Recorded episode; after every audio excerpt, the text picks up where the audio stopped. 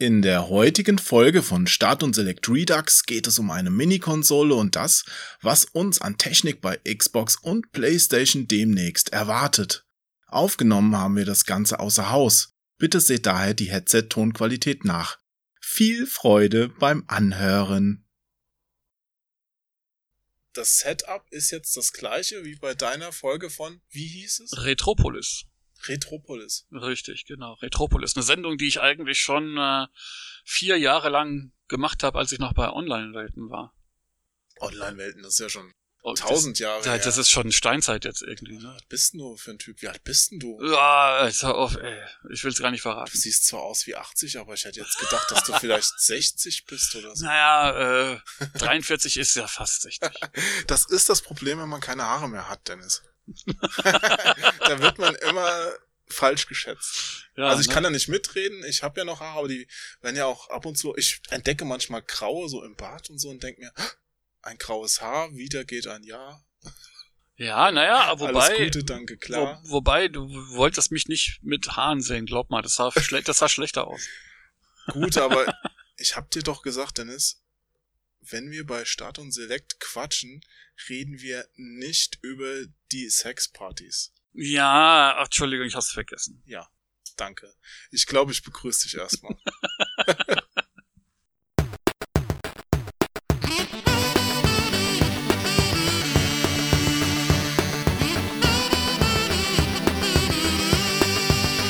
Hallo und herzlich willkommen zu einer neuen Folge Start und Select Redux. Heute sitze ich nicht im Internet. Mein Name ist natürlich trotzdem Onkel Jo, aber heute sitze ich in Berlin bei Dennis Brown. Ich bin quasi ein Gast in meiner eigenen Sendung, weil wir haben vorher für seine eigene Show was aufgezeichnet und dann nutze ich die Gelegenheit, um nochmal mit ihm zu sprechen. Dennis ist ein Videospielexperte, den ich eingeladen habe, um über Spiele zu reden. Oh, ich hoffe, ich bin gleich aus meiner Begrüßung raus, damit ich meine normale Stimme wechseln kann. Es wird einfach ein bisschen lang. Ich sag mal, hallo Dennis! Hallo, Jo! Oh Mann, Dennis, ich bin froh, dass ich jetzt wieder normal spreche, aber ich habe mir das so angewöhnt, so ein bisschen euphorisch so am Anfang, damit die Leute aufwachen und wissen, jetzt geht's los. Und erst nach fünf Minuten wieder einschlafen. Ja, nee, nach fünf Minuten sind die schon am Kirschbaum, weil wir so viel Mist geredet haben und die freiwillig dagegen gelenkt haben. Nee, äh, ich freue mich, dass du da bist und du, ich habe es ja gerade schon angeteasert, du hast ja schon jede Menge Videospielerfahrung gesammelt. Du schreibst für verschiedene Online-Magazine und normale Magazine hast dafür geschrieben. Vielleicht stellst du dich am besten noch mal ganz kurz selbst vor, um die Lücken zu füllen, die ich gelassen habe. Ja, den Namen hast du ja schon genannt. Dennis Brown, 43 Jahre, Sagt haben wir auch schon gesagt. Brown? Brown, richtig Brown, das wird ja auch äh, englisch geschrieben. Ähm, ich wurde zwar auch schon Broffen äh, genannt. Broffen? Und, ja, also. Wer nicht Profen genannt? Ach komm, das, das, willst du, das willst du gar nicht wissen. Und Bron, Bron gab's auch schon. Hier in Berlin sehr beliebt, weil Ja. da ist ja das OW. In Berlin kommt ja wie Klardo, ne, und so eine Ah, Sachen. Und da kommt okay. dann Bron dabei raus, die ersten Sachen. Ja, äh, ich bin seit 13 Jahren äh, freischaffender Schreiber für diverse Online- und Printmedien. Also ich habe schon für den Spiegel sogar was geschrieben. Ich habe mal was für die M-Games geschrieben. Was hast du denn für einen Spiegel geschrieben? Oh, für den Spiegel habe ich mal eine Histo so einen Historienabriss über das NES gemacht zum 25. Jubiläum. Ah, auch schon ein paar Tage her. Ja, das war 2008. Und die Äh, haben richtig gut bezahlt. Nee, sondern das habe ich sogar einfach so gemacht, äh, damals um ein bisschen Re Reputation. Also wenn ich jetzt sage, Gratis. 13 Jahre und wir rechnen zurück, dann war das mein zweites Jahr. Und da habe ich natürlich meine Fühler ausgestreckt. Oh, und der Spiegel hat dich gnadenlos ausgebeutet. Echt? Nö, ich habe es ja freiwillig gegeben. Das, hat- das hat mir voll was gebracht, weil äh, nachdem äh, der Artikel erschienen war, habe ich neue Angebote bekommen. Und der kam online oder auch im Heft? Nee, der, der kam online und ähm, wurde auch auf der, Startseite geteasert. Und äh, danach hat mich zum Beispiel der Herausgeber des EA-Magazins, was es damals noch gab, angeschrieben und hat gesagt, willst du nicht fürs EA-Magazin, also ein Branchenmagazin, willst du nicht dafür schreiben? Wie gesagt, und dann kamen auch später kamen dann auch andere Angebote rein. Ich habe auch für die GameStar mal geschrieben, mit an Sonderheften. Ich habe für Chip habe ich mit an Sonderheften gearbeitet, unter anderem für die Chip Powerplay habe ich Videos gemacht. Also ich mache auch, schneide auch sehr viele Videos, mache 3D-Grafik. Ich habe auch meine eigenen Handy-Games schon rausgebracht, jetzt nicht so besonders dolle oder so, aber. Ey, mal nicht dein Licht unter den Scheffel stellen. Ich kenne da so ein ganz cooles Flipperspiel zum Beispiel. Zum Beispiel, genau, was ich für den, für meinen Heimatfußballverein gemacht habe, damit er aus der Insolvenz ein bisschen rauskommt. Also, oh, das habe ich gar nicht erwähnt. Der Dennis ist nämlich auch ein Hesse eigentlich. Ja, genau. Ja. In der vorherigen Folge hatte ich auch einen aus Hessen. Ich bin ja selbst auch Hesse. Also das ist so ein, ja, wir verbreiten quasi die hessische Kultur ein wenig im Internet, was ich gut finde. Ja, und nicht nur im Internet. Ich habe hier vielen Leuten Grisauce, also grüne Soße für alle, die es nicht wissen. Ja. Ganz leckeres Frankfurter Gericht. Ich Entschuldigung, ich habe die Kräutern. Ich habe die Stadt mit F beim Namen genannt. Pui. Nee, Dennis kommt um, ja aus OF, also Ostfrankfurt. Genau, genau. Das ist aus dem Ghetto von von der Stadt, die ich nicht nennen darf. Offenbach. Genau. Und, und äh, dazu und, hast du dann auch für den Verein quasi einen für genau für Kickers Offenbach habe ich einen Flipper gemacht, der habe ich einen großen Teil der Einnahmen habe ich an den Verein gespendet, als er vor der Insolvenz stand. Das hat, war natürlich nur ein Tropfen auf den heißen Stein. Ganz viele andere Fans haben viel, viel mehr geleistet. Ja, die aber, 1, 2 Millionen wurden direkt verprasst in Spielergehälter. ja, also wenn, wenn sich das mal so oft verkauft hätte, ja. Ist, äh, Wie oft verkauft sich sowas? Also mein Spiel hat sich, aber mein Flipper, der ist zwar dreistellig, aber ganz niedrig. Ich, ich müsste jetzt nachgucken. Der ist auch mittlerweile nur noch als, also ich habe noch eine PC-Version gemacht, aber die hat sich tatsächlich bis jetzt nur zehnmal verkauft. Hast du die persönlich dann ausgeliefert an die Leute, die die gekauft äh, haben? Nee, oder? die habe ich halt auf, also wen's interessiert, die gibt's immer noch auf itch.io. Gibt's immer noch den Kickers Fanradio Flipper, falls ihr den spielen wollt. Das, das Lustige ist halt. Du musst äh, halt mal eine Box-Version machen. Das ist das Problem.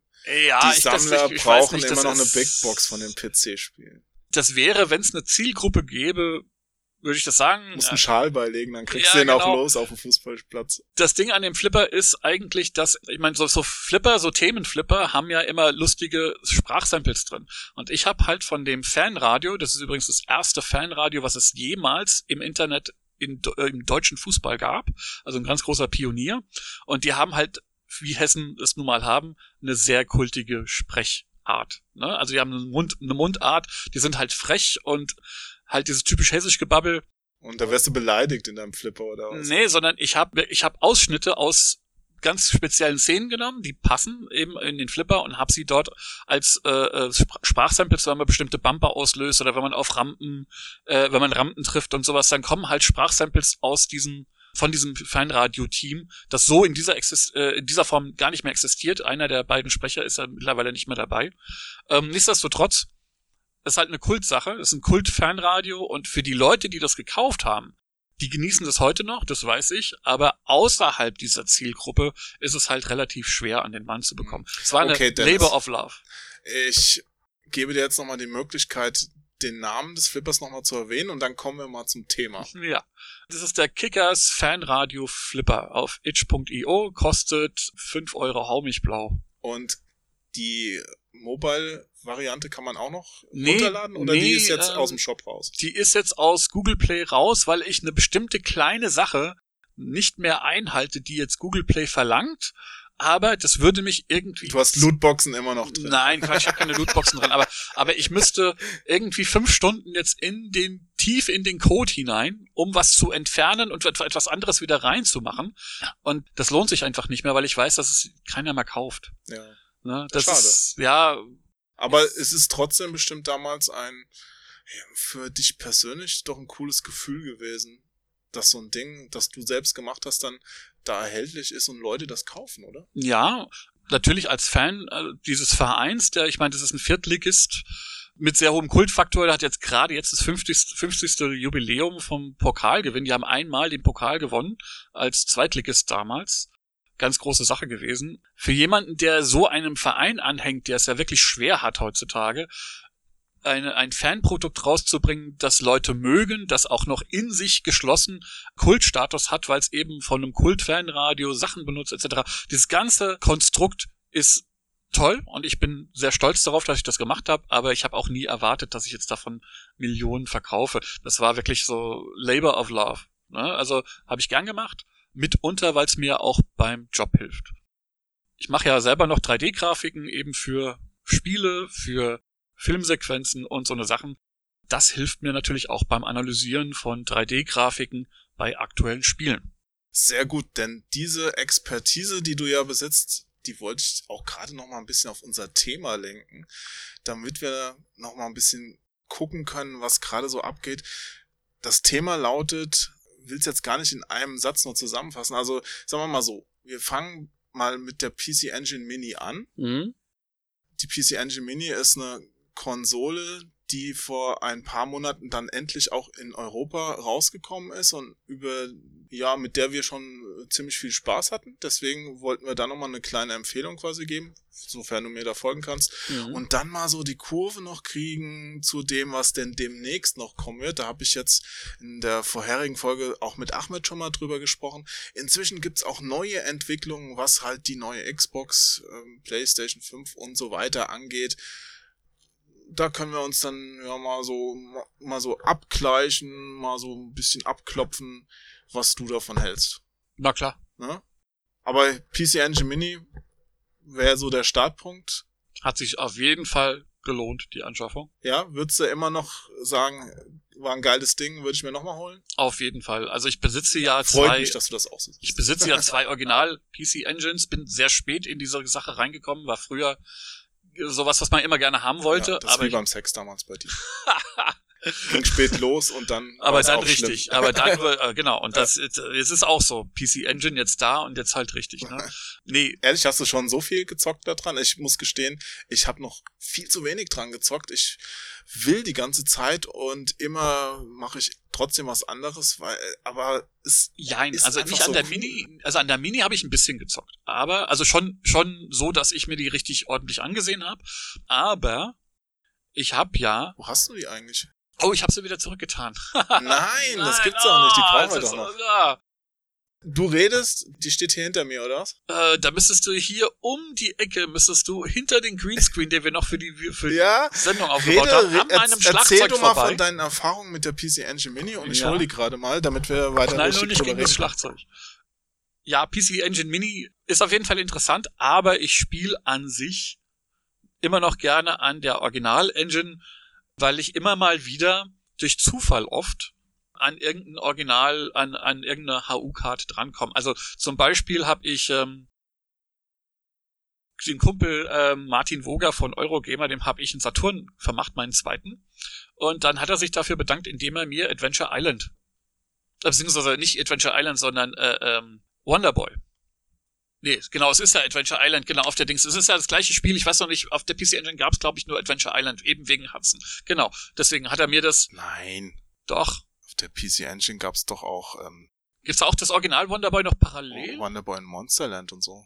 Ja, genau, aber das Jump'n'Run, von der Jump'n'Run gibt's, glaube ich, nur, gibt's, glaube ich, nur Adventure Island. Ja, wobei das ja auch nicht ganz eins zu eins ist. Nee, ist. man, man hat halt Master Higgins, aber der, der Spielaufbau ist ja genau, ist exakt der gleiche. Tut, ich, das ist auch eh, das, das wäre noch ein eigener Podcast, dieses Adventure Island und Wonderboy, weil das so auseinanderging und dann gibt's von beiden Teilen dann noch Einzelableger, die dann nochmal in eine andere Richtung gehen. Also ganz Wonderboy hat verrückte sich ja wirklich- Geschichte. Ja. Wonderboy hat sich ja wirklich weiterentwickelt, während äh, äh, Adventure Island, ja, da gab's dann später dann auch Reitrachen und so eine Sachen, aber so richtig aus dem Genre ausgebrochen ist Adventure Island nie. Hm. Und es hat eigentlich abgeschlossen Ja. mit diesem etwas enttäuschenden Super Nintendo-Teil, bei dem das Geilste eigentlich noch die Musik von Yuzo Koshiro ist. Ja, und da muss ich auch sagen, ist zwar ein cooler Musiker, aber alles von ihm finde ich dann auch nicht geil. Aber das war schon sehr cool. Also der hat so diese, der hat so, wie soll ich sagen, Hip-Hop-Beats versucht zu imitieren.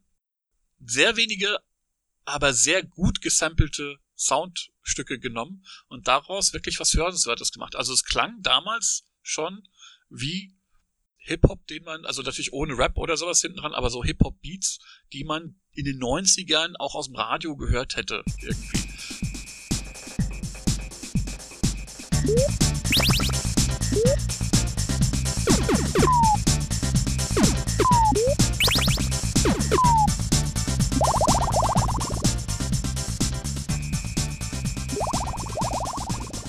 Klar, auf Videospiellevel.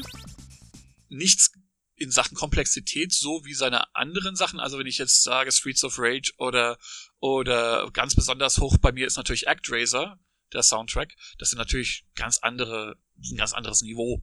Nichtsdestotrotz, Adventure Island 4 hat, Super Adventure Island heißt es genau, hat trotzdem einen sehr coolen und außergewöhnlichen Super Nintendo Soundtrack. Für mich persönlich ist auch die Wonderboy-Serie einfach die interessantere. Ist auch so. Also West One hat ja die eine Lizenz dann noch genommen. Es gibt dann auch ganz abstruse Versionen von den Adventure-Spielen, die es dann danach gab, ne?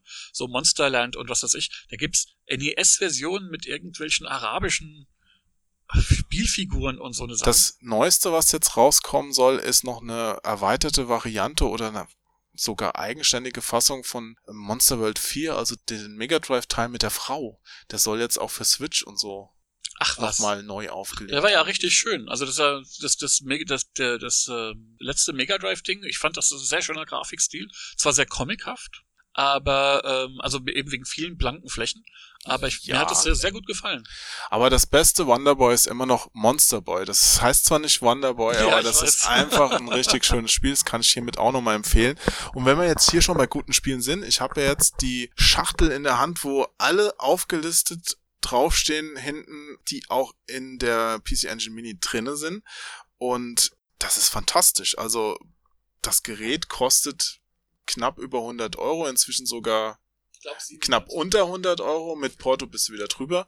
Also um die 100 Euro und es sind über 50 Spiele drauf, wenn ich mich nicht verzählt habe. Also ein richtig geiles Paket. Da kannst du im Grunde jedes einlegen. Es wird dir nicht jedes gleich gut gefallen, aber da sind Hits dabei, wie das Dracula X, also das Chino Rondo, was du ja auch persönlich sehr gerne magst, ne? Als meiner Lieblings-Castlevanias absolut. Also das Castlevania mit dem deutschen Intro, das gibt's ja auch nur da. Auf der Schattenseite des Friedens und des Wachstums gab und gibt es aber auch immer das Böse. Die haben ein bisschen durchgemischt. Das sind nicht nur Who-Card-Spiele. Also die Originalspiele für die Engine sind auf kleinen Checkkarten, also Spielmodulen in Checkkartengröße rausgekommen. Später gab es dann noch ein CD-ROM-Laufwerk, das 1988 erschienen ist. Und die haben hier bunt gemischt, also das Beste aus beiden Welten quasi hier noch draufgepackt oder reingepackt in diese Mini. Und dein Lieblingsspiel? Ja, wie gesagt, ist auf jeden Fall Chino Rondo und die ganze Gunhead-Serie, sag ich jetzt mal, und äh, äh, also hier, ähm, na, wie heißt's? Superstar Soldier zum Beispiel. Also ich finde es einfach super geil auf der PC Engine. Ich sag immer, die dicksten Laser der 8-Bit-Ära. So große Sprites findet man einfach nicht auf dem NES und auch nicht auf dem Master System. Und ich habe schon wieder schlimme Sachen im Kopf. Außer bei deiner Freundin. Nee, es ist okay.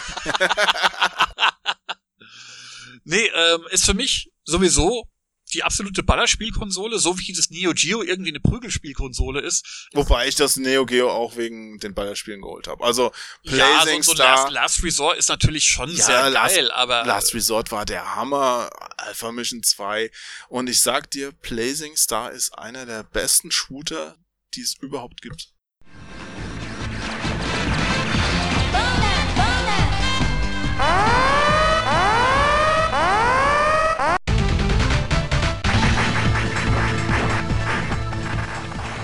Ja, und wenn, die, wenn ich wenn ich ganz genau, wenn ich es ganz genau nehme. Ja. Mein Lieblingsspiel auf Neo Geo ist jetzt sowieso Windjammers. Windjammers, ey. Super Flying Disc. Ja, ich, äh, das heißt, in im Westen hieß es auch Windjammers und äh, Flying Disc hieß es dann in Japan. Ja, genau.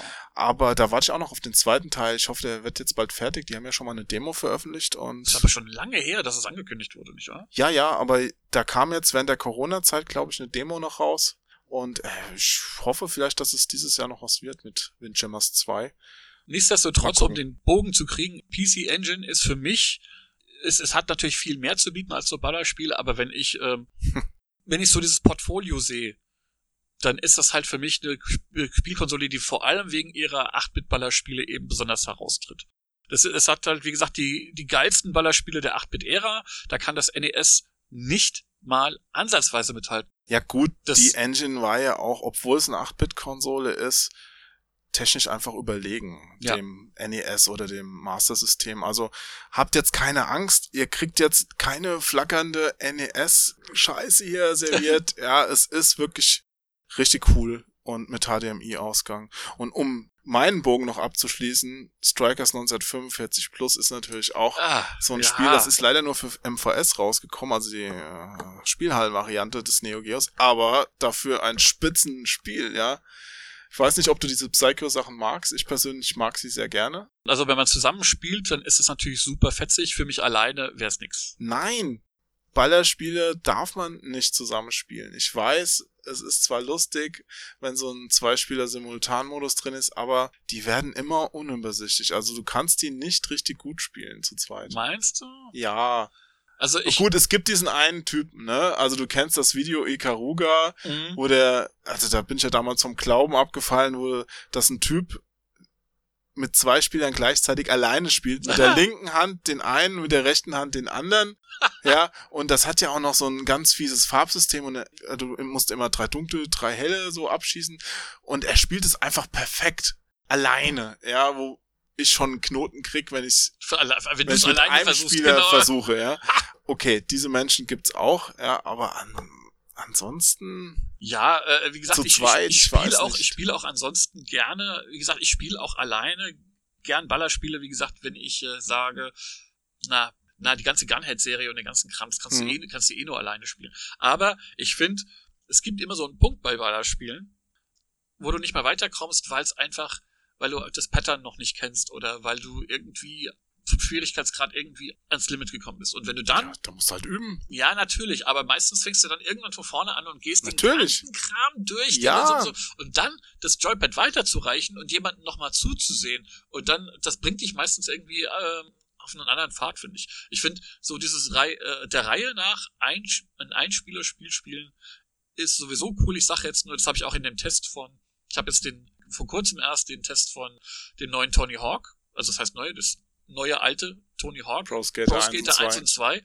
da habe ich mich lebhaft dran erinnert, wie wir zusammen mit, mit Freunden in der Bude saßen und äh, eben nicht Splitscreen oder sowas gezockt haben, sondern wir haben Reihe um versucht, immer krassere Highscores zu machen. Ja, aber davon leben ja auch Ballerspiele, dass man immer versucht, bessere Highscores zu machen, bessere Punktzahlen zu erzielen. Und das funktioniert ja eben nicht, wenn du das Pad weitergibst. Also das Pad weitergeben, finde ich, ist eine ganz tolle Sache bei Spielen wie God of War zum Beispiel, wo du einfach eine Story durchspielen willst und alles mal gesehen haben willst. Aber das hält dich aber auch selten auf. Also da wirst du, da wirst du ja normalerweise Naja, es nicht, gibt schon nicht so- an den Anfang zurückgeschmissen, wenn all deine Leben aufgebraucht sind. Dafür sind ja auch Ballerspiele sehr kurz. Das heißt, man muss nicht so viel wiederholen. Beim, beim God of War erinnere ich mich, dass wir da, wir haben es auch zu zweit, den zweiten Teil gespielt. Und da gab es schon so Stellen, wo ich dann gesagt habe, oh, jetzt habe ich auch keine Lust mehr. Und dann meinte mein Kumpel, ja, dann lass mich mal. Und dann hat er gespielt, bis er keine Lust mehr hatte. Und dann habe ich es wieder übernommen. Und dann haben wir es ziemlich zackig durchgespielt, als es neu war. Es hat einen riesen Spaß gemacht. Aber bei Ballerspielen, die normalerweise eh, sag ich mal, jetzt fünf, sechs, sieben Levels haben, die man komplett, wenn man jetzt einfach durchrusht und immer wieder Münzen nachwirft, virtuelle, in einer halben Stunde gesehen hat, da ist das mit diesem, ich gebe das Pad weiter, doch nicht so weit her. Ja, ich sag jetzt, ich sag ja, wie gesagt, versuchsweise. Also du kommst, was weiß ich, bis ins dritte, vierte Level. Und dann ist da meistens der Frust eben hoch. Ach, scheiße, ich muss jetzt wirklich durch die ganzen ersten drei Level, muss ich jetzt wieder ganz durch. Ich finde das da eigentlich ganz angenehm, an einen anderen Spieler dann weiterzugeben, der das Gleiche nochmal versucht, eventuell weiterkommt. Dann hat man es dann gesehen, hat vielleicht nochmal ein Enemy-Pattern nochmal gesehen, das irgendwie anders abläuft und braucht nicht die Erfahrung selber machen, sondern über, man übernimmt dann einfach die Erfahrung von dem Spieler, der gerade gespielt hat, ohne dass man frustreich nochmal das Ganze machen, machen muss, was man sowieso schon konnte. Also da sage ich, ist mein absolutes Beispiel äh, Radiant Silvergun. Das war so frustrierend, durch das komplette Spiel nochmal zu müssen, weil es ist ja eigentlich nur eine Endgegnerparade. Ja, und äh, du hast ja wirklich gar nichts anderes. Ja, da, da, da kommen jetzt drei, vier Gegner kommen dazwischen oder mal eine, so ein Geschwader Gegner und dann kommt der nächste Mittelmod. Da, und, und, und bei denen hängst du ja auch noch richtig lang. Das ist ja, das ist, das ist ja fast schon ein Bullet-Hell-Shooter. Sich da nochmal durchzukämpfen bis zu dem Gegner, an dem man gescheitert ist, das finde ich ist sehr, sehr frustrierend. Wenn ich Radiant Silvergun gespielt habe, dann konnte ich das immer nur ein, zwei Mal und danach musste ich die Konsole ausmachen. ja, gut, da gebe ich dir natürlich recht. Zum Glück haben wir jetzt hier kein Red Silver Gun auf der PC Engine, das ist ja, ist ein Saturn-Ding. Ja, aber gut, hier gibt's natürlich auch noch einige. Ich weiß zum Beispiel hier dieses sauteure, das normalerweise sauteuer ist, dieses CD-ROM-Spiel, das äh, sehr feier. Also äh, da weiß ich auch, es wird super schwierig und das kann sehr frustrierend sein. Also das spielt man ja auch, glaube ich, wirklich um die Grafikeffekte zu sehen, weil das Gameplay selbst mhm. bietet gar nicht so viel. Aber die Grafik ist sehr, sehr beeindruckend, was das angeht, auf der PC Engine gerade. Ich habe es gerade schon mal erwähnt eigentlich ein 8-Bit-Gerät. Da kannst du vielleicht noch was zu sagen zur Technik. Also ursprünglich ein 8-Bit-Gerät, aber die holen einfach bei NEC unglaublich viel mehr raus aus der Kiste und haben das ja auch später noch erweitert mit Speicherkarten, also so Arcade-Cards Pro und sonst was, die man da noch reinschieben konnte. Ne? Das große Kuriosum an der PC Engine ist ja sowieso, dass NEC das mal also ich weiß nicht, wie, wie weit es damit gegangen ist, aber ursprünglich war das, sollte das ein Angebot an Nintendo werden, ähm, als Nachfolger fürs NES, weil die Architektur sieht dem, sieht der des äh, Famicoms unheimlich ähnlich. Es ist exakt derselbe Hauptprozessor drin, nur deutlich schneller getaktet. Ähm, und der Grafikchip benutzt, glaube ich, ähnliche Tricks eigentlich, ähnliche Register. Äh, der hat ja auch kein Parallax-Scrolling zum Beispiel äh, von Haus aus. Also du hast keine Ebenen, die du automatisch machst. Das musst du alles mit äh, Zeilenverschiebung und sowas musst du das machen. Was ja trotzdem irre gut gemacht wurde in einigen Spielen.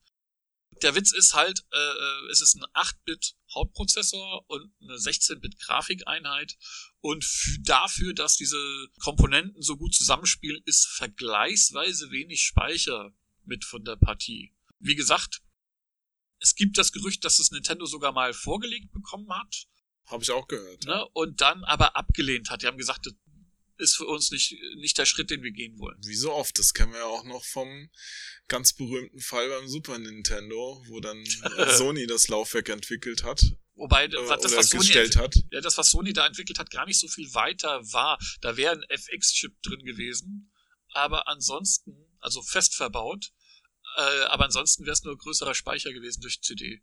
Ne, das, das ist später was, dann. Was er damals schon viel ausgemacht hat. Ja, dass es die PlayStation so mit als 32-Bit-Konsole, Standalone, das ganze Ding war, war wirklich Sonys Wut, dass sie von über eine Messe hören mussten, dass der Vertrag dann doch an Philips ging, nachdem die vier Jahre lang, vier effing Jahre lang an diesem Ding gewerkelt hatten, es ja erst auf den Hiatus irgendwie ausging, dass es eben nicht äh, gebaut wird. Und erst als Sega dann mit dem CD-ROM-Laufwerk rauskam, haben sie, hat Nintendo gesagt, okay, jetzt brauchen wir vielleicht doch eins, wir wissen noch nicht, ob wir es rausbringen, aber ihr hattet doch mal was für uns 88 schon am Hut irgendwie, ist ja eben auch aus der PC Engine CD heraus, aus dem also dadurch, dass es für die PC Engine ein CD-ROM-Laufwerk gab, wurde Sony beauftragt, eh, schaut euch die Technologie mal an, ob wir das nicht auch für Super Nintendo rausbringen.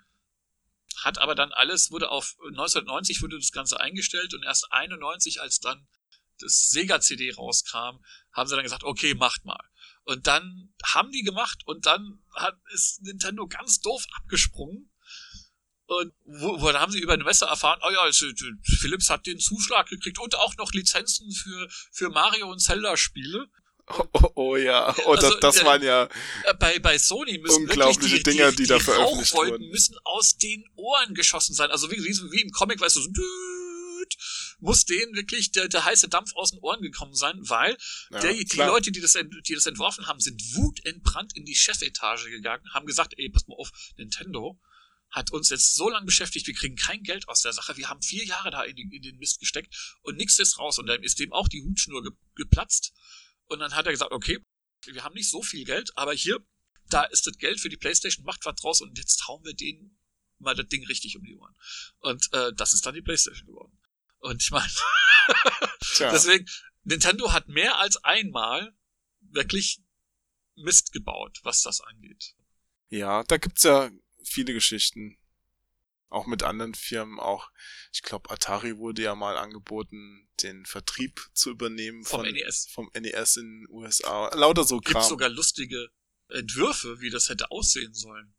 So richtig so ein flache, so eine richtig flache Konsole wäre es geworden. Statt dem Schuhkarton, den man so aufmacht, wäre es tatsächlich so eine ganz flache Konsole mit, mit, mit Toploader geworden. Ach du, man hätte vieles da machen können, das besser aussieht, aber das Problem damals war, es wäre auch teurer geworden. Also Nintendo hat da schon die Sparfuchs-Variante gewählt, wie so oft heute auch noch. Also man, es zieht sich ein bisschen durch bei Nintendo. Also wenn du dir so anguckst, was die gemacht haben, ist oft die Entscheidung stylischer oder billiger auf billiger gefallen und schlecht gefahren sind sie damit ja jetzt eigentlich Im Nachgang auch nicht, ne? Selbst wenn man den Gameboy sieht. Also der Gameboy im Grunde genommen eigentlich als Nachfolger der Game Watch Handhelds und nicht ja. als tatsächliche, sagen wir mal, totale Standalone. Geschichte, so von wegen ein NES zum Tragen, das sollte es ja nie werden. Das sieht man auch an der ersten Palette. Die ersten zehn Spiele, die rauskamen, so von Nintendo, das sind alles erweiterte Game Watch Spiele, wenn man so will. Denk mal an King of the Zoo und Alleyway und den ganzen Kram. Im Grunde genommen sind es keine vollwertigen Konsolenspiele. Das Krasse ist, dass äh, Konami und Capcom und Square haben dann die Konsole genommen und gesagt, naja, den kann doch eigentlich viel mehr und haben dann im Grunde genommen neue Konzepte darauf gemacht. Und das war Glück im Unglück, weil dadurch, dass der Schwarz-Weiß Game Boy eben nicht einfach NES-Spiele übernehmen konnte, da auf einer komplett anderen Architektur baute und einen Prozessor drin hatte, der eigentlich nur für Waschmaschinen gedacht war. Der Z80, der drin, der im Gameboy steckt, ist sogar schon eine abgespeckte Version, der ist nicht mal so stark wie der in dem Master System. Und diese ganzen Sachen, dass die zusammengekommen sind, war Glück im Unglück, weil dadurch hat der Gameboy eine komplett neue Spielpalette bekommen, die parallel zum NES lief und damit Nintendos Standbein zweigleisig aufgezogen hat. Und das war das Beste, was Nintendo hätte passieren können. Das Schlimmste, was hätte passieren können, ist, dass sie es gemacht hätten wie Sega, Game Gear rausgebracht, der im Grunde genommen Master System ist, wo exakt die gleichen Spiele erscheinen, nur mit anderer Auflösung, wo man dann im Grunde genommen keinen Grund hat, wenn man die Heimversion hat, dass man sich die mobil holt. Warum? Gab es ja sogar einen Adapter für. Hat man Master System in den Master Gear Adapter gesteckt und hat das dann mitgenommen. Na gut, der schlaue Schritt von Nintendo war natürlich auch, dass die Batterien einfach viel länger gehalten haben bei diesem minimalistischen Bildschirm. Definitiv, ja. Während da die Konkurrenz mit Atari Lynx oder Game Gear schon nach ein paar Stunden der Saft ausging, hast du mit deinem Gameboy halt immer noch da sitzen können und hast gezockt. Und, da, und auch der Formfaktor. Ich muss immer an, ich habe ich hab mal eine Videoserie gemacht, die hieß Daddelkisten für Gamers Global. Und da habe ich dann eine Episode dem Gameboy gewidmet und später dann auch eine dem Lynx. Das Lustigste war wirklich, dass ich halt die, den äh, Camcorder halt aufgestellt hatte, um wirklich die zu demonstrieren, wie klein der Gameboy war, und habe ihn mir hinten in die Arschtasche gesteckt. Und als Witz habe ich dann den, das war schon sogar der Lynx 2, der sowieso schon geschrumpft war. Und dann habe ich dann bei, bei der Lynx-Folge mal versucht, dasselbe zu machen. Und ich habe ja gerade so du hast den, die, die, die, das Steuer, nicht nur in die Tasche geschoben, sondern komplett hinten rein, weil es sonst nicht verschwunden wäre. Das war was? wirklich das lustigste Bild, weil also dieser Lynx schaute mir halt komplett in den Rücken hinein. Also ich habe den schon irgendwie in die, Hinter in die Hosentasche gekriegt, aber das war halt ein Bild für die Götter, nachdem der Gameboy. Wobei es gab ja auch noch eine kleinere Variante. Ne? So nee, das war schon der Lynx 2. Ach so. Das war schon der Lynx 2.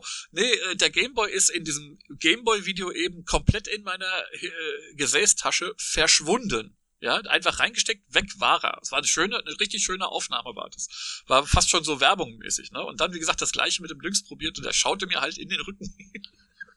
also allein das sagt bildhaft schon, welchen Vorteil eben der Gameboy hatte in seine, in, in, in der Art, dass er eben so technisch äh, äh genügsam war. Und wenn wir jetzt halt die, äh, ähm, wenn wir da auf die PC Engine da zurückkommen, schau dir die GT an. Die konntest du nicht so richtig gemütlich in die Hosentasche stecken. Also die tragbare Engine. Die tragbare PC Engine, weil sie einfach zu fett war. Und zum anderen auch wäre dann, naja, sechs Batterien hat die, glaube ich, geschluckt, ne?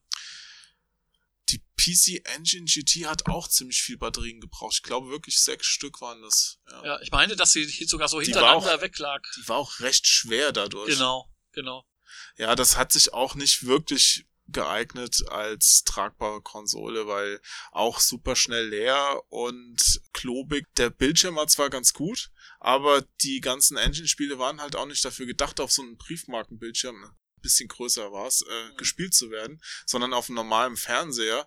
Und da waren auch bei diesen Spielen einfach die Schüsse dann zu klein und sowas. Also du konntest kaum sehen, wohin du da zum Beispiel bei den Ballerspielen ausweichst oder wohin du springst. Die Auflösung war doch auch kleiner, oder? Also ich meine, die, ich meine, das war zwar schon interpoliert, aber die Auflösung war, glaube ich, nicht die Original äh, 256 mal 224. Bin ich mir jetzt nicht ganz sicher. Wäre schon krass, weil auch damals diese, das hier, soweit ich weiß, war da so ein Bildschirm drin, wie man ihn auch damals auf diesen tragbaren Fernsehern Weißt du, das, ja, die, die, die, also es war schon recht scharf, muss man sagen. Ja, ja, ja, ja, war es auf jeden Fall. Aber das ist dieses damalige Apple-System gewesen, dass du keine Pixelreihen hattest, sondern die waren, also keine, keine gleichmäßigen Pixelreihen, sondern die waren kaskadisch gesetzt. Das heißt, du hast äh, zwischen zwei, also in einer Reihe nebeneinander und dann die nächste Reihe, da lagen dann die Pixel immer dazwischen. Das heißt, die waren nie direkt untereinander, die Pixel. Was du schon da wieder alles weißt. Unglaublich.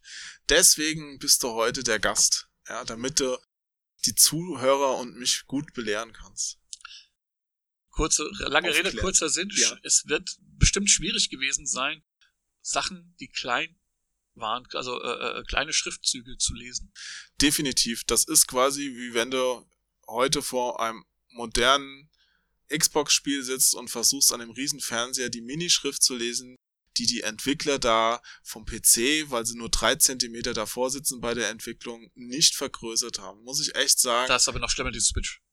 Oder die Switch. Das ist einfach eine Riesenfrechheit, dass da nicht eine Qualitätssicherung stattfindet und man an die Leute denkt, die vielleicht nicht, also die vielleicht auf dem Sofa sitzen und der Fernseher steht ein paar Meter weit weg. Mhm weil nichts Schlimmeres gibt es, als bei einem Spiel aufstehen zu müssen, um irgendeinen Beschreibungstext zu lesen. Also sorry, kurzer Diss jetzt hier noch am Rande, aber das musste sein, wo du es angesprochen hast. Ja, ja, kann ich absolut verstehen. Also ich, ich frage mich auch manchmal, ey, so, so, so, schwer kann das doch nicht sein, Nein. eine Option ins Menü zu hauen, bitte, also dass man drei Schriftgrößen drin hat oder so. Ja, oder einfach von Anfang an mal dran zu denken. Ich meine, keiner erwartet jetzt, dass da eine Stadionbanderole durchrollt. ja, das wäre jetzt auch wieder übertrieben. Es gibt auch Spiele, wo es dann zu groß ist, aber gerade bei so, ich spiele ja auch ganz gerne mal so ein Rollenspiel oder sowas, mhm. wenn dann so ein Menü aufpoppt und du nicht siehst, was da in deinem Inventar ist, weil es einfach unglaublich klein und fitzelig ist und du genau weißt, ah ja, der Entwickler hat primär für den PC entwickelt, saß schön vor seinem Monitor und hat einfach nicht dran gedacht, dass Leute auch eine andere Spielsituation haben als er jetzt. Das ist auch das Du kennst es auch von Events, oder? Ja, natürlich. Bei Events Events, liebe Zuhörerinnen, Zuhörer und sonstigen liebenswerten Mitmenschen, Mitwesen.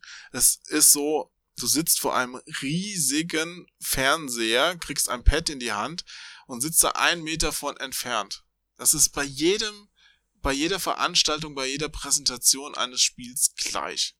Und da fällt das dann natürlich nicht so groß ins Gewicht, wenn die Schrift klein ist. Aber wenn du zu Hause sitzt, wo das Sofa ein paar Meter vom meinetwegen auch großen Fernseher wegsteht.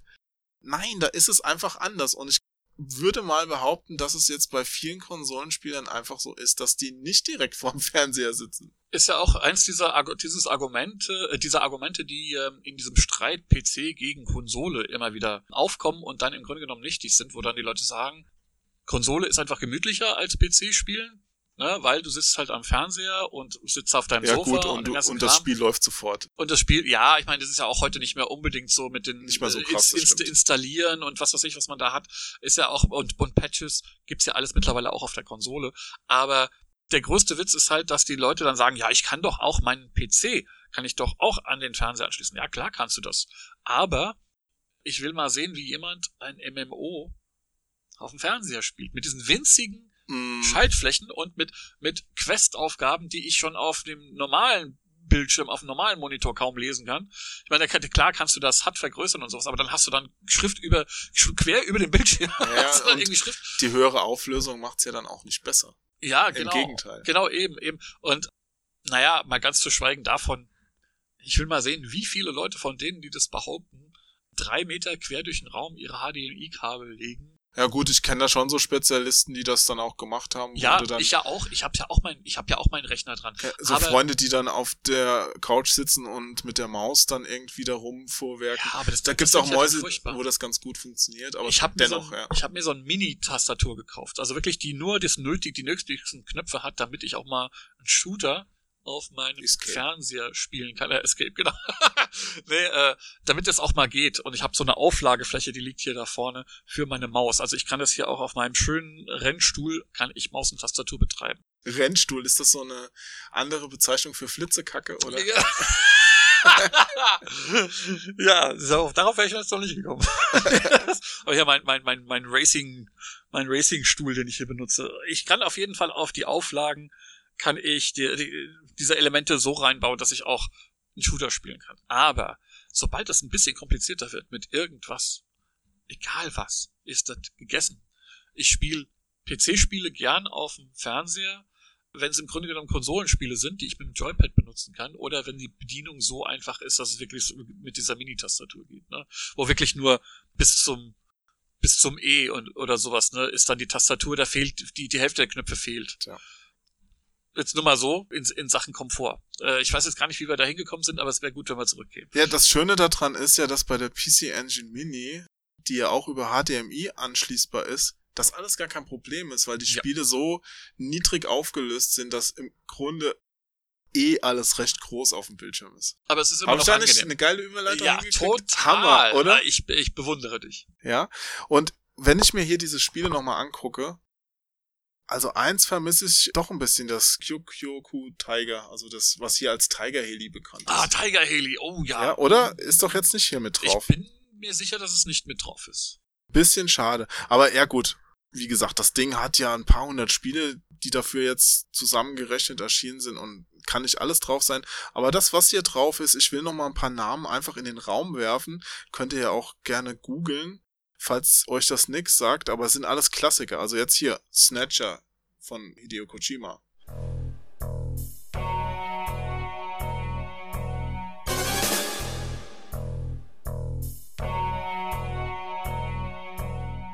Eines seiner Frühwerke.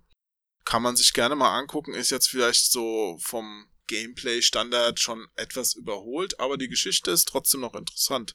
Oder hier, Bomberman 94 ist auch drauf, also das beste Bomberman überhaupt. Dass man aber trotzdem leider auf der Mini nicht zu fünft spielen kann, weil es nur zwei Anschlüsse Das ist gibt. natürlich ein großer, ein großes Manko, da gebe ich ja recht. Ja, Bomberman zu zweit ist nicht so. Ja. Nee. Oder Bomberman alleine ist auch nix. Äh, Nee, ist, aber zum ich Beispiel meine, der Einspielermodus ist immer so eine Sache, die, die Ja. spielt man so zwei Stunden und danach Ja. sagt man, oh, ist das langweilig. also so richtig gut war der Einspielermodus nie und nie. Genau. Das war auch so ganz schlimm, wo wir gerade schon eben über kurz Neo Geo geredet haben. Da gibt's auch einen Bomberman, das sieht auch super aus, aber man kann es auch nur zu zweit spielen. Also ja, totaler Quark. genau eben. Ich meine, Nee. die Leute haben sich schon beschwert äh, bei der NES-Version von Bomberman, dass man nur, nur in Anführungsstrichen zu dritt spielen konnte. Das war schon ein Riesenaufreger. Und auf dem Super Nintendo nur zu viert. Und dann auf dem Saturn zu zehn. Naja, aber es gibt ja auch jede Menge gute Zweispielerspiele, die hier Auf drauf sind. Ja. Fall. Also die, die ganzen Gunhead-Sachen sind ja mit dabei. Also du hast ja Blazing Lasers, ja Gunhead in Japan gewesen oder Superstar Soldier, der zweite, hier Soldier Blade, der vierte. Absolut. Also, Also, alles eine, also tolle meine absolute Spiele. Lieblingsballerreihe. Ich, Ja, ich das sind so- vertikale Ballereien, also von oben nach unten. Es gibt auch ein paar von der Seite. Was haben wir denn hier Ist- von der mal, Seite? Ist denn eigentlich R-Type mit drauf? R-Type müsste mit drauf sein, bin ich mir die, relativ. die beste sicher. Umsetzung des Original R-Types noch besser als die Master System Version, obwohl die schon grandios eigentlich ist.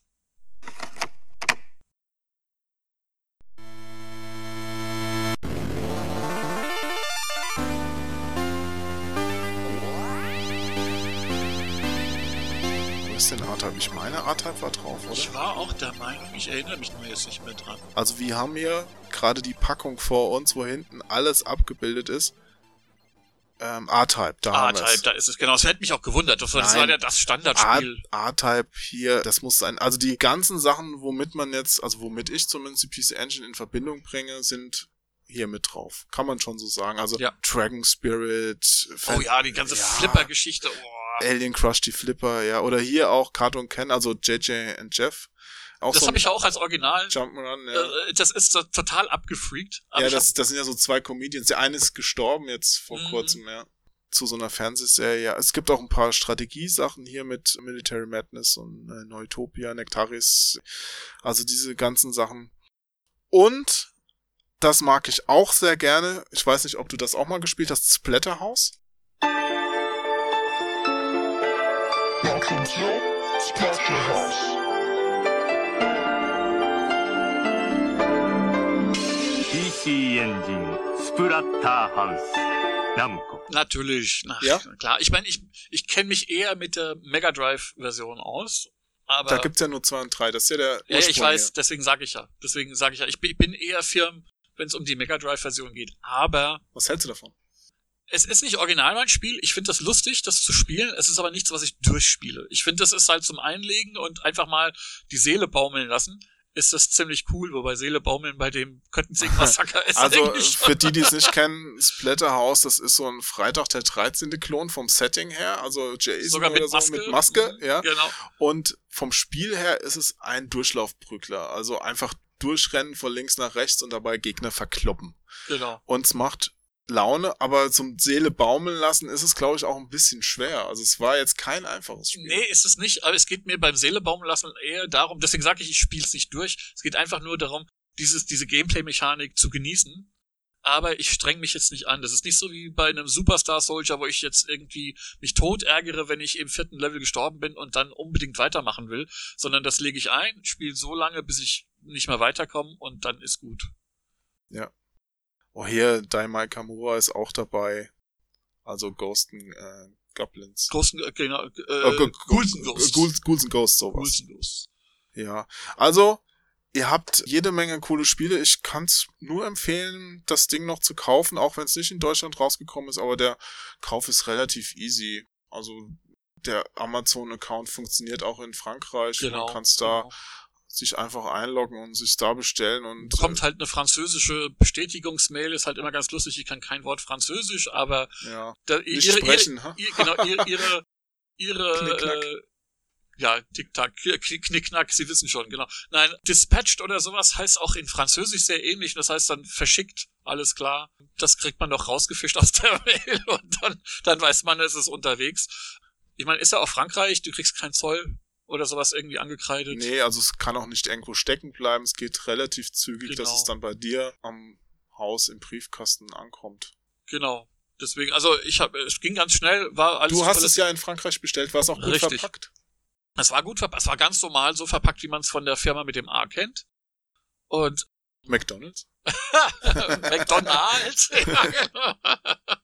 nee, es gab wirklich keine Beschwerde, was das angeht. Du kriegst halt auch eine Rechnung dazu und hast im Grunde genommen auch Garantie da drauf. Also so wie es, so wie es eben bei Amazon auch in Deutschland ist. Das Ding ist halt, man muss es halt aus Frankreich bestellen. Und ich bin mir sogar sicher, dass die äh, Lager jetzt inzwischen wieder voll sind. Die waren, die waren eine Zeit lang leer.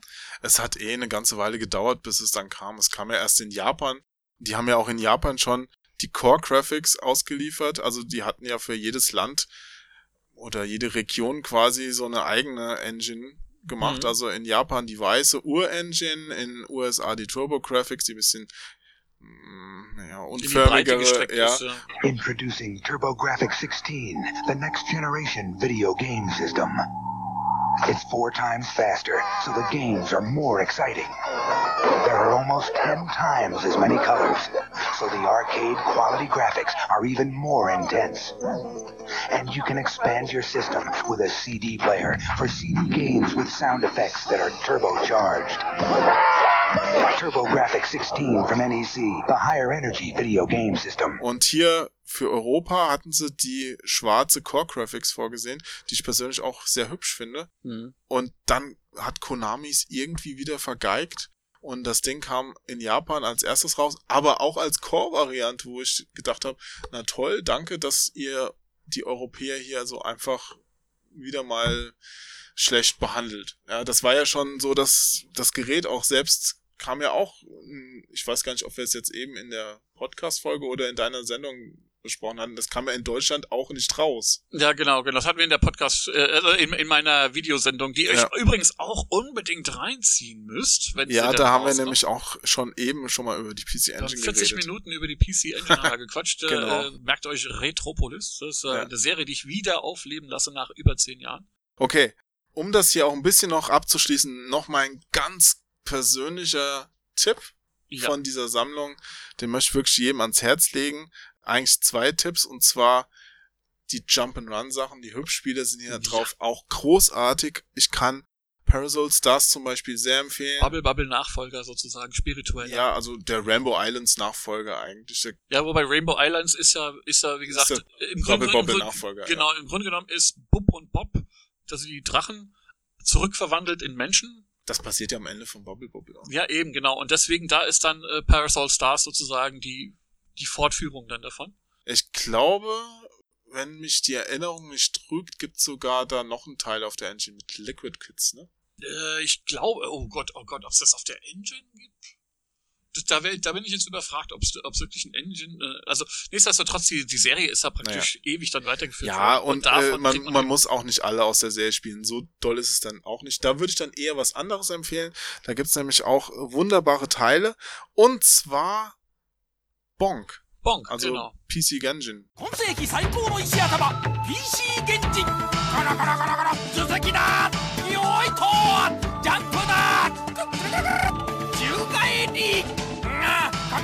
みつけ噛みつけ滝登れドカーンと爆発原子パワーコミカルアクション PC 現人だだ By Hadison. Das ist mein absolut liebstes Jump'n'Run auf der Engine. Vielleicht sogar das Spiel, das für mich die Engine ausmacht. Und da hast du ja auch Bonk 1 und 2 mit drauf und das macht richtig Spaß. Da spielst du so einen kleinen Steinzeittyp mit einem riesen Kopf. Also eigentlich sieht er aus wie so ein vorzeitlicher Funko-Pop, ja. Und der kann mit dem Kopf halt die Gegner weghauen, kann sich auch hochbeißen. Genau, im. Gegensatz zu Mario, der sozusagen den Hosenboden Ja, äh, äh, an äh, Genau. die Hosenbodenattacke hatte, gestürzt sich Bonk buchstäblich kopfüber Ja, auf seine genau. Feinde und es sieht einfach nur trollig aus. ja, das ist halt das Spiel mit Köpfchen. Ja. Genau. Also das macht richtig Spaß und der Ist aber nicht so Vegetarier. Doch, Na, wenn es ist er- gerade für, also wenn, Na, wieso, er, wenn er wenn Fleisch, er wenn er Fleisch, Fleisch isst, wird geht er so wenn er- Berserker. wenn er Fleisch isst, wird Bonk zum Berserker und haut alle weg und der beißt sich auch an so Steinen einfach hoch, um zu klettern und so. Es ist Der ein, Albtraum jedes Kieferorthopäden. ja, wobei der Kiefer, ich glaube, der ist der Traum eines jeden Kieferorthopäden, der kann ja alles wegbeißen. Ja, aber wenn ich so, wenn ich immer sehe, wie er sich an den äh, äh, an diesen äh, Felsen hochbeißt, wie, wie schief die Zähne daran liegen, dann tut mir, tut mir auch Ja, mein eigenes ist- Gebiss weh. ist halt ein Neandertaler, ne? Also, ja, na klar. oder wie man das auch nennt, Neandertaler ist ja nur, wenn er im Neandertaler Ja, es ist halt ein gefunden Urmensch. Ein Urmensch, genau, ein Urkind. Ja, genau.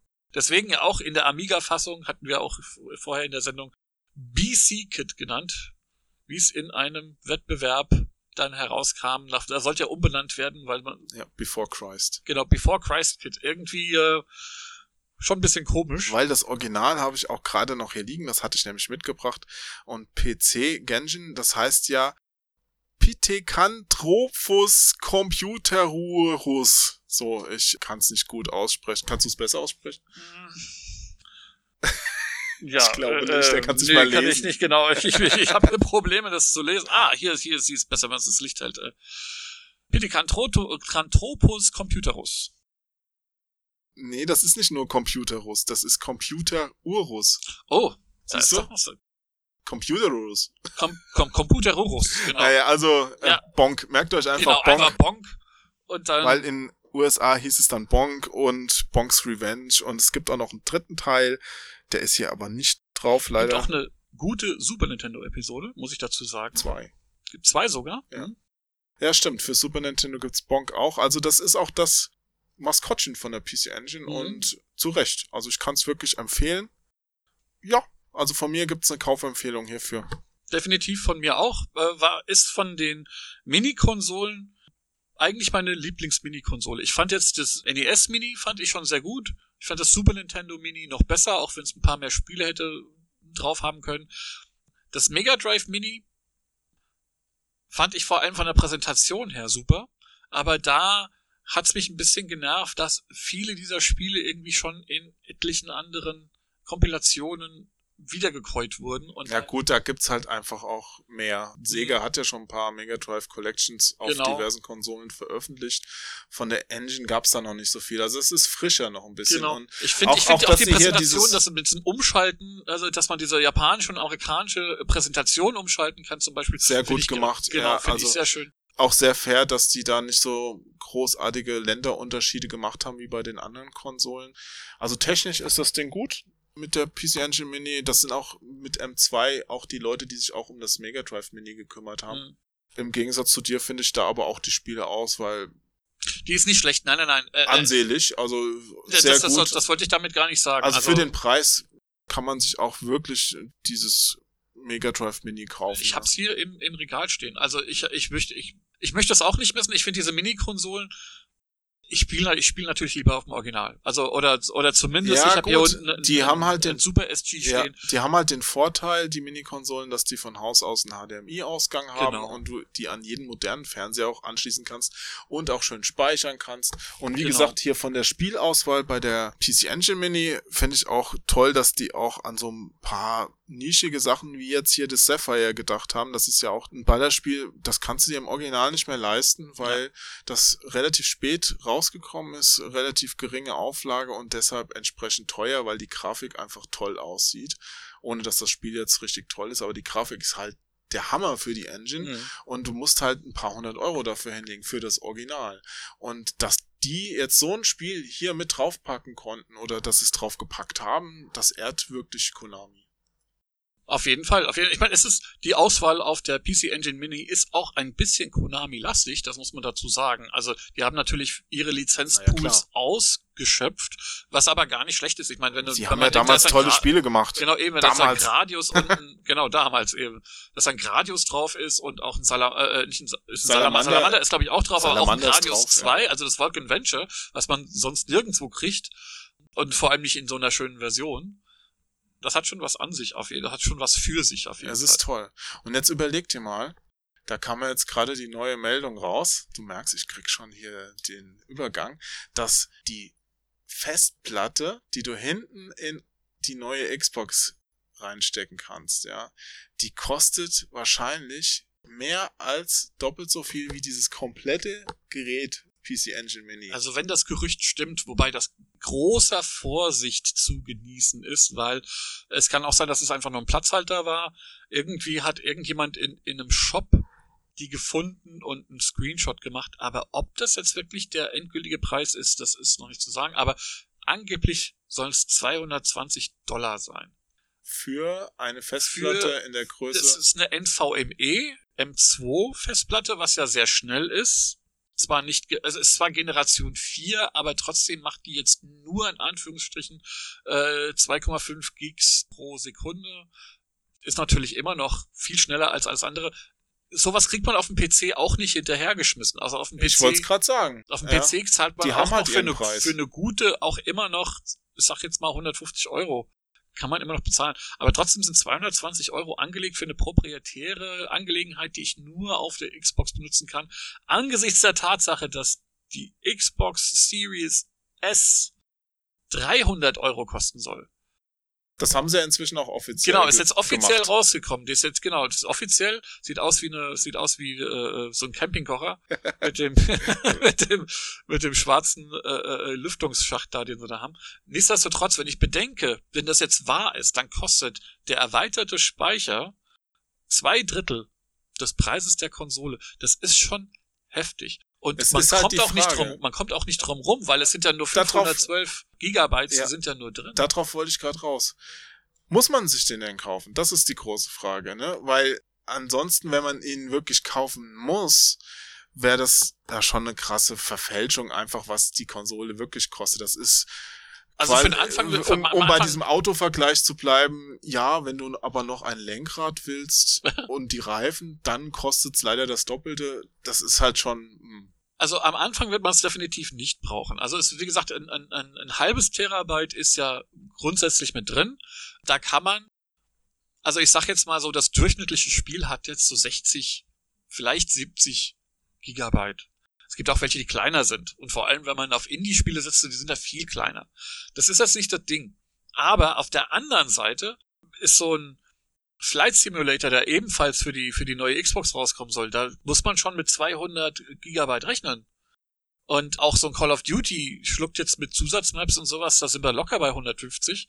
Wenn ich da 512 nehme und wir sind auch noch nicht in der Lage zu sagen, ob von diesem Speicher nicht noch was für das System raus muss. Natürlich muss da was raus, das war ja bis jetzt bei jeder Konsole. Genau, eben, ne? Also wenn dann noch von für Systemspeicher für, für, fürs Betriebssystem und sowas abgezwackt wird. Ja, wahrscheinlich hast du noch gerade mal so 400. Ja. Ja, dann ist man nach einem, ich sag spätestens nach einem halben Jahr, also wenn man wirklich jetzt intensiver Zocker ist und nicht drei Spiele über die Lebensspanne der Konsole sich kauft, wenn man wirklich normal zockt, dann ist, also das heißt normal, also ich sag jetzt mal enthusiastisch zockt, dann ist nach einem halben Jahr auf jeden Fall die Anschaffung von einem zusätzlichen Speicher angesagt. Die Sache ist, aber es gibt noch, es gibt noch ein Workaround.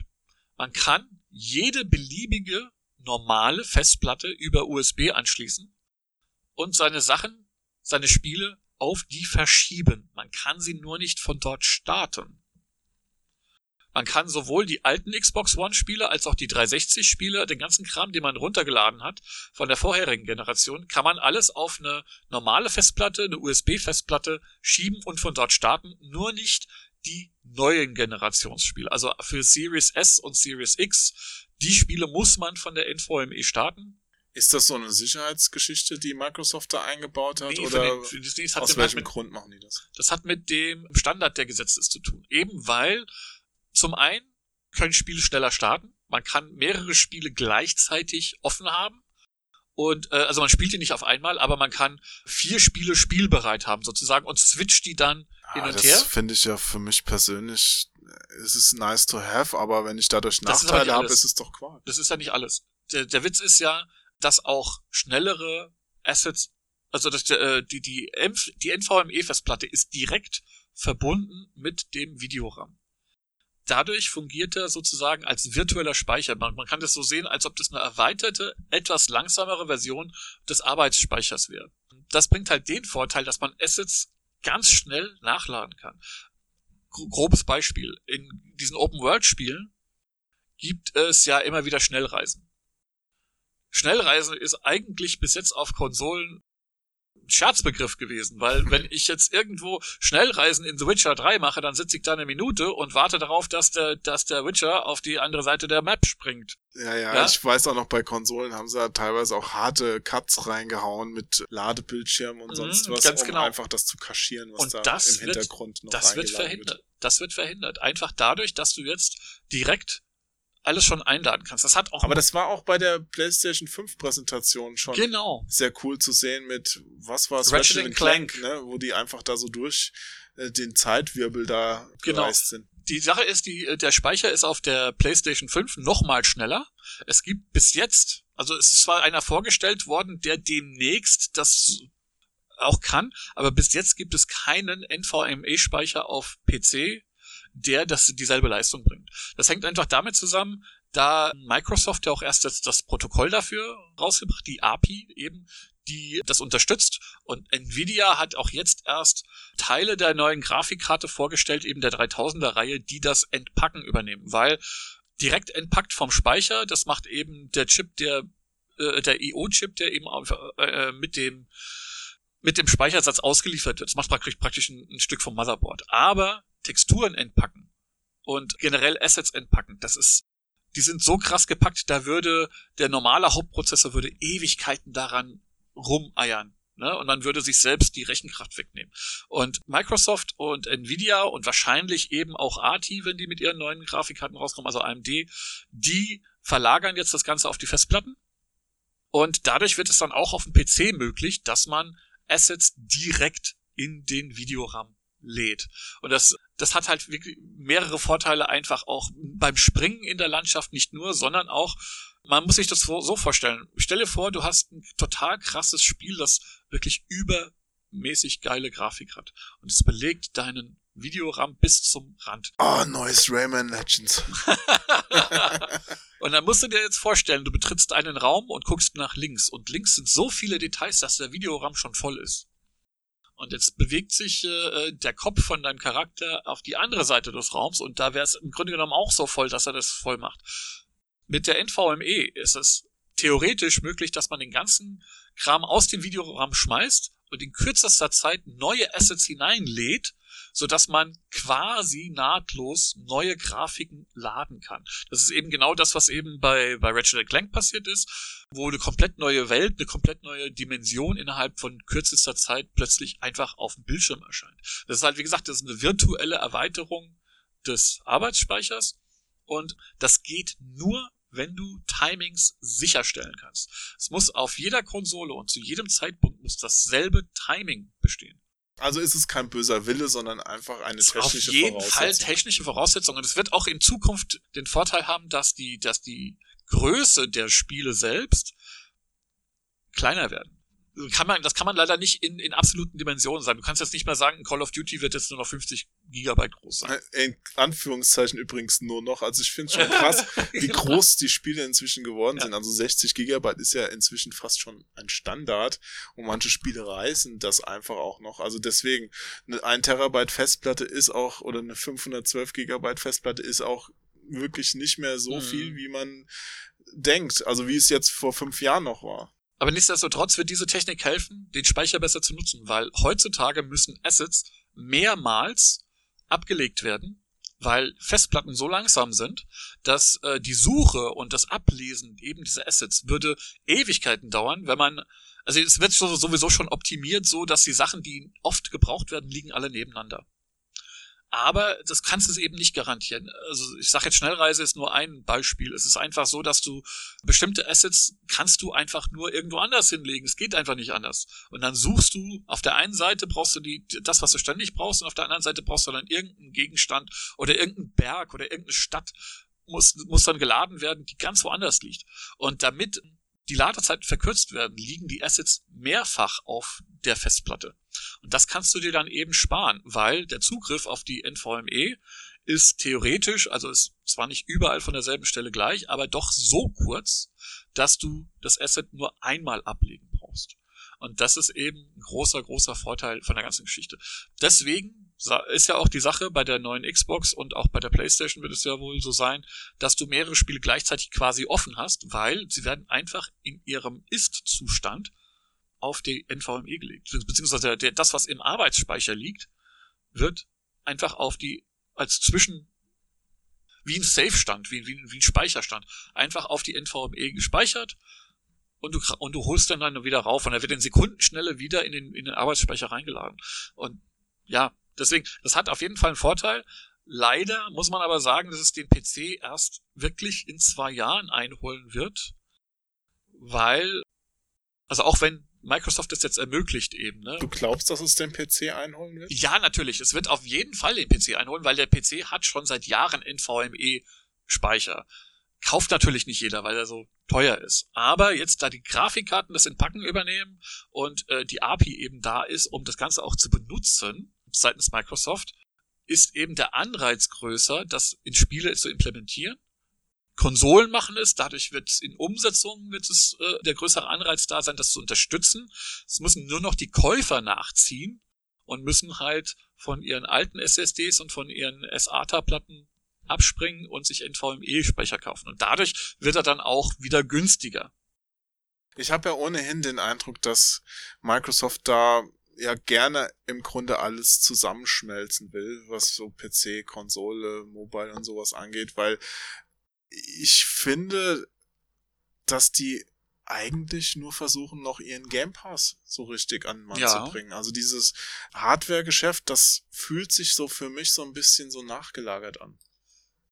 Ja. Man muss es irgendwie machen, damit man so im Gespräch bleibt und man, es wird erwartet und so, aber so richtig dahinter stehen, ich weiß nicht, es fühlt sich nicht so an. Also, äh, wo ist denn auch dieses cooles Design von der Konsole, wie es jetzt die PlayStation 5 hat? Ich meine, das muss einem nicht oh, gefallen. Mir gefällt, mir gefällt das nicht ich, unbedingt. Ich sag, es muss einem nicht gefallen, aber es ist zumindest mal da hat sich schon mal ein Designer hingesetzt. Bei der Xbox habe ich teilweise schon das Gefühl. Aber mir gefällt die Xbox Das erste, besser, es, ist eine, es ist einfach eine Kiste und das nächste war jetzt, jetzt klingelt das Telefon.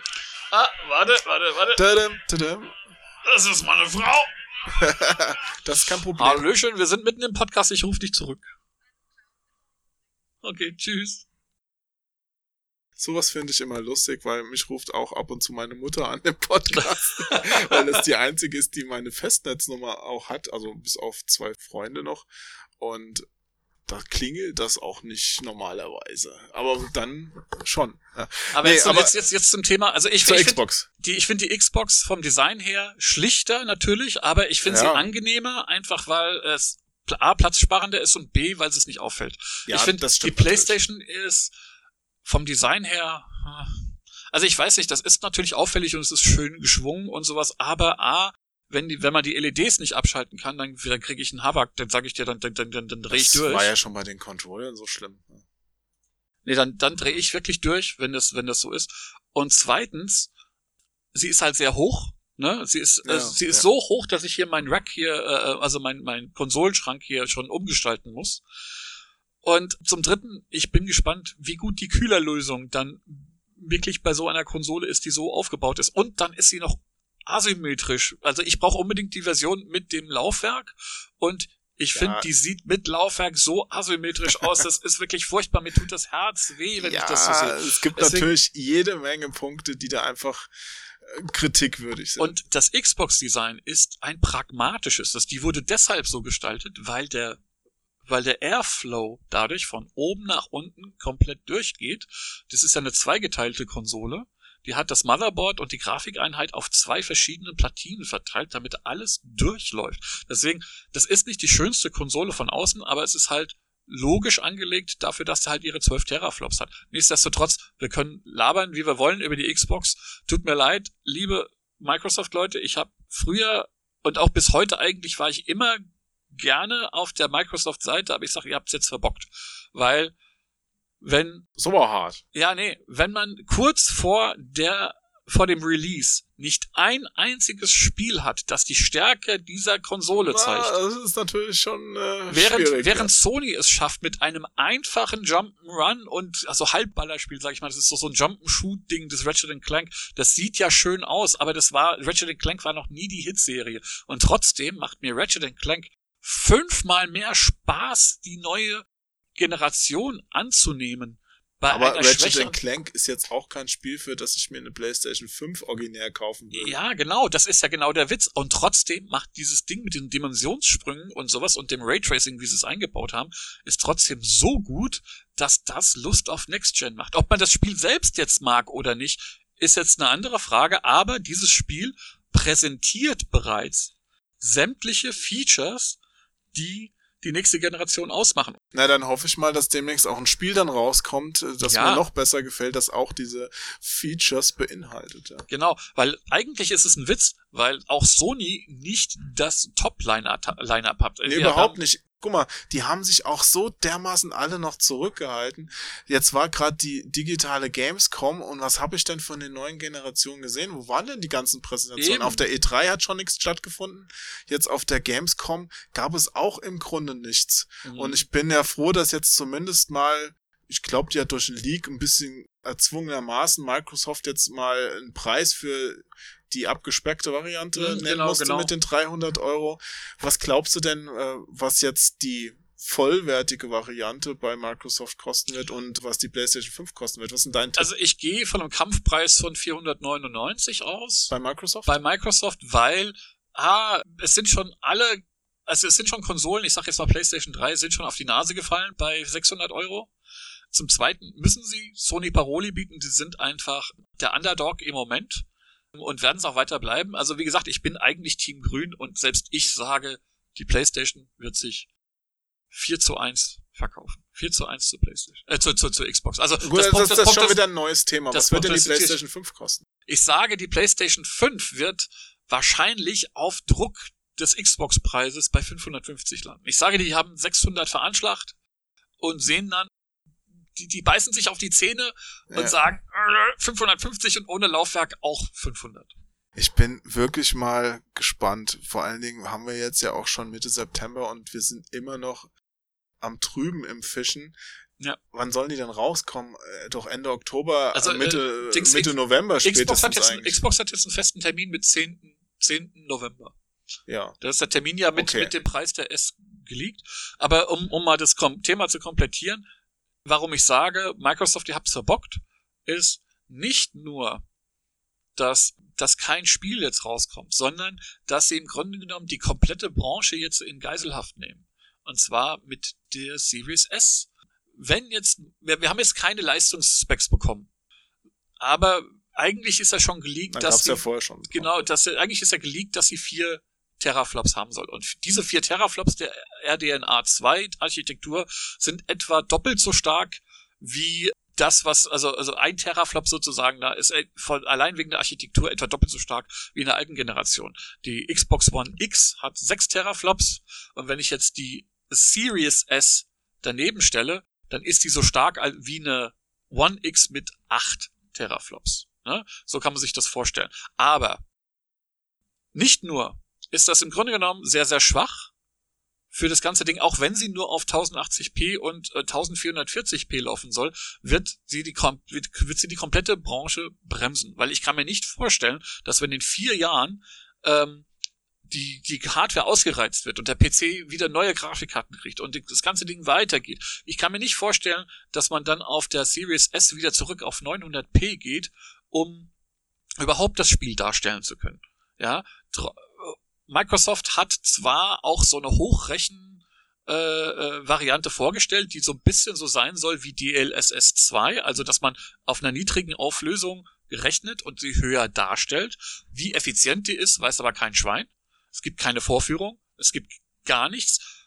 AMD hat nichts dergleichen vorgestellt. Die haben ja auch nicht die, äh, die, die haben nicht die Kapazität, um sowas ähnliches selbst auf die Beine zu stellen, so wie es Nvidia gemacht hat. Dementsprechend ist die Series S der Klotz am Bein der gesamten Branche. Wie gesagt, sie kann nur 1080p und 1440p, dafür ist die gedacht. Aber sie soll ja auch Raytracen können. Und wenn du Raytracing reinmachst, das ist ein so, das weiß ich selber vom, vom 3D-Rendern, wenn ich das, ja, das ist so anspruchsvoll und so rechenlastig, das kannst du nie, keine vier Jahre auf diese, kannst du nicht auf vier Teraflops ziehen. Das sind die zwölf Teraflops der, der Series X, sind schon für die nächsten, wenn du, wenn du es eine Konsole siehst, die jetzt fünf, sechs Jahre laufen soll, ist schon knapp bemessen. Ja, ich habe eh so ein bisschen den Eindruck, dass sich da vielleicht verzettelt wird, weil ich weiß nicht, ob du es mitbekommen hattest. Zum Beispiel sind ja jetzt die Produkt Packshots von dem neuen Call of Duty von Activision aufgetaucht, wo so zwei Varianten ja existieren. Einmal die Variante für die alte Xbox One und einmal für die neue Series X.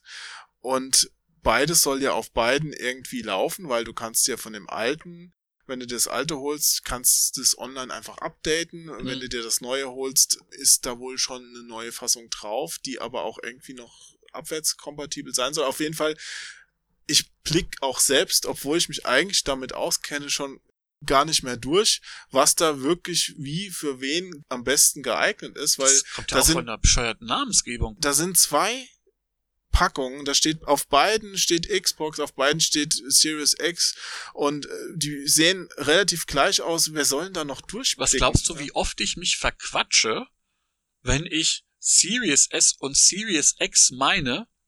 Und manchmal sage ich aber immer noch One X und One S. Allein Ja. dieses, also allein, dass die Kürzel am Ende die gleichen sind, dass es so verwechselbar ist, das ist eigentlich so schwachsinnig. Ich weiß nicht, wer sich diese Namen ausdenkt, Ja. weil die bleiben A nicht im, die, die haben überhaupt keinen Merkfaktor. Entschuldige, PlayStation 5 ist jetzt auch nicht unbedingt, also ich sag jetzt nicht mal einfallsreich, aber du weißt, die 4 kommt vor der 5. Die, die klar. 5 ist ein Fortschritt.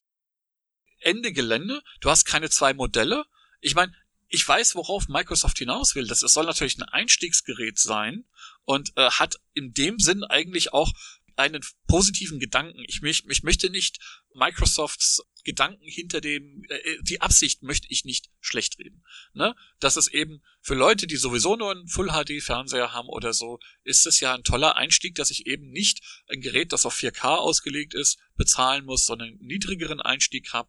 Später, wenn das Ganze sowieso auf Streamen geht, weil das wird sowieso Microsofts nächstes Thema sein, die kämpfen ja angeblich nicht gegen Sony, sondern gegen Google und sonst wen, die alle in Streamen, in Streamen einsteigen sollen.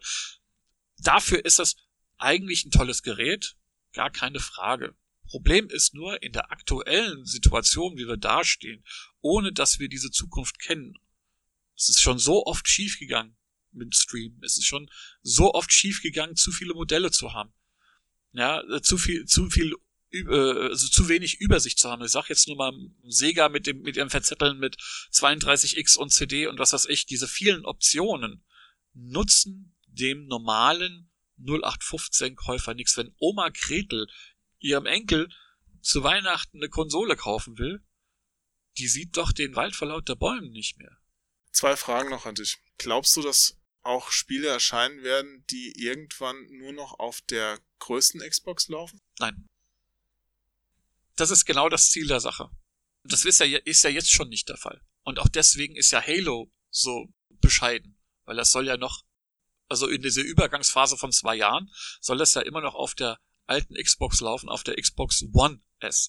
Und wenn ich das dann schon sehe, was das für ein Klotz am Bein ist, was man sich da einen Mühlstein um den Hals Das hängt. ist für Entwickler total schwierig. Ja, eben. Es ist, wie gesagt, da ist eine tolle In Intention drinne, dass man die Leute nicht sofort zwingen will, umzusteigen, dass eben die Spiele kauf- und spielbar bleiben auf einer alten Generation. Aber ich finde, Aufwärtskompatibilität ist der falsche Weg. Ich finde, abwärts ist immer super. Ich kaufe mir eine neue Sollten Konsole. die auch mehr noch machen. Genau. Ich finde es super, wenn man sich eine neue Konsole kauft und darauf die alten Spiele spielen kann. Ja, super. Aber wenn ich mir eine neue Technik kaufe, ich sehe nicht den Sinn, die alten Sachen auf die auf die neue Plattform nehmen zu müssen, weil sie eben die neue Plattform bremsen. Und ob das ist nicht nur nicht nur im Spielregeln so, das ist auch vom Marketing her ist das eine Bremse. Microsoft kann zurzeit nicht vermitteln, warum man sich die neue Xbox kaufen soll. Ganz zu schweigen davon, dass diese Vermischung mit dem PC-Segment, wenn jetzt die neue GeForce rauskommt, die ist natürlich teurer, die GeForce 3000er Serie. Ne? Das ist auch was für Enthusiasten. Aber das Ganze dann zu vermischen, ja, bringt nur Unklarheit da rein und die ganzen Leute sagen jetzt, äh, warum soll ich mir eine Xbox kaufen? Ich krieg den Game Pass auch auf dem PC. Das heißt, für dich, du wirst eine Konsole kaufen, beide keine? Ich Oder muss- wie ist deine, Ich muss für den Job, Plan? also ich muss für den Job sowieso alle kaufen. Also weil Tests für alle Konsolen reinkommen. Ich kann es mir nicht erlauben, als freier Redakteur keine zu haben. Aber mein Plan ist im Moment die, ich kaufe mir zuerst eine neue Grafikkarte, weil die alte jetzt raus muss, sowieso. Über den Game Pass und über die, sagen wir mal, Multikompatibilität kann ich das meiste noch abdecken. Ich habe hier eine Xbox One S stehen. Solange es keine zwingenden Spiele gibt, die wirklich die, so krass die neue Hardware ausnutzen, kann ich die alle erstmal spielen.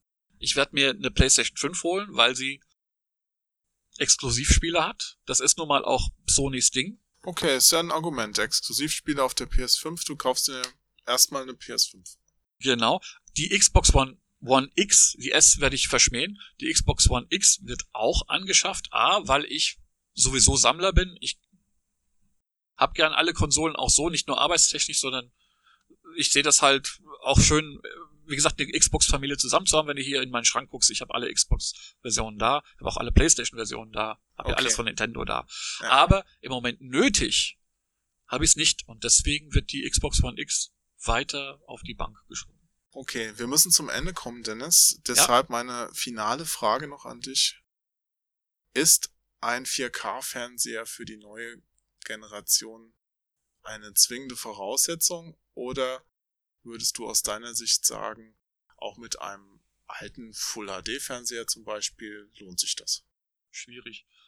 Also da ist dann die Xbox One S, äh, die Xbox, siehst du, da haben wir es wieder, die Xbox Series S ist natürlich das richtige Gerät, wenn man keinen 4K-Fernseher hat und wenn man auch nicht vor, vorhat, umzuspringen. Aber 4K ist ja nicht alleine. Das, das, das ist ja nicht alleine das Argument. Ich finde, viel krasser als 4K ist HDR. Und HDR kriegt man nur mit einem 4K-Fernseher. Okay.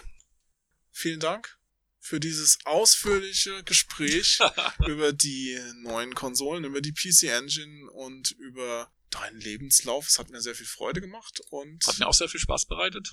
ich hoffe, wir sehen uns demnächst mal wieder. Na klar, immer doch. Okay. So, und jetzt äh, traditionell, ich kenn's ja aus deinem Podcast, muss ich jetzt dann auch den Zini machen hier, den Ja, du musst dich auch noch verabschieden und wenn ich wieder zu Hause bin, lese ich auch noch den Leuten, die jetzt nicht vom, vom Mikrofon, von ihren Empfangsgeräten weggefallen sind, noch ein Märchen vor. Das kannst du dir Oh. im Podcast nachhören. Wie süß. Okay. Ja, Onkel Jo erzählt Onkelgeschichten. Das Ja. ist doch schön. zum Einschlafen. Dann auf drei. Okay. Eins, zwei, drei. Yes.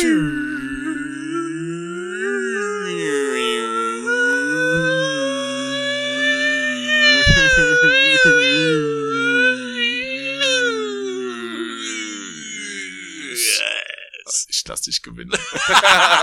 Sonst platzt du ja noch. Sonst Ja, fliegst du gleich Entschuldigung, Sängerlunge, da kannst du nicht gegen ankommen. Nochmal, nein. Es geht los, das Spiel beginnt. Niemand weiß, wer es gewinnt. Und ich lauf, lauf, lauf, lauf, lauf, lauf, lauf. Nimm's mit allen auf. Ich lenke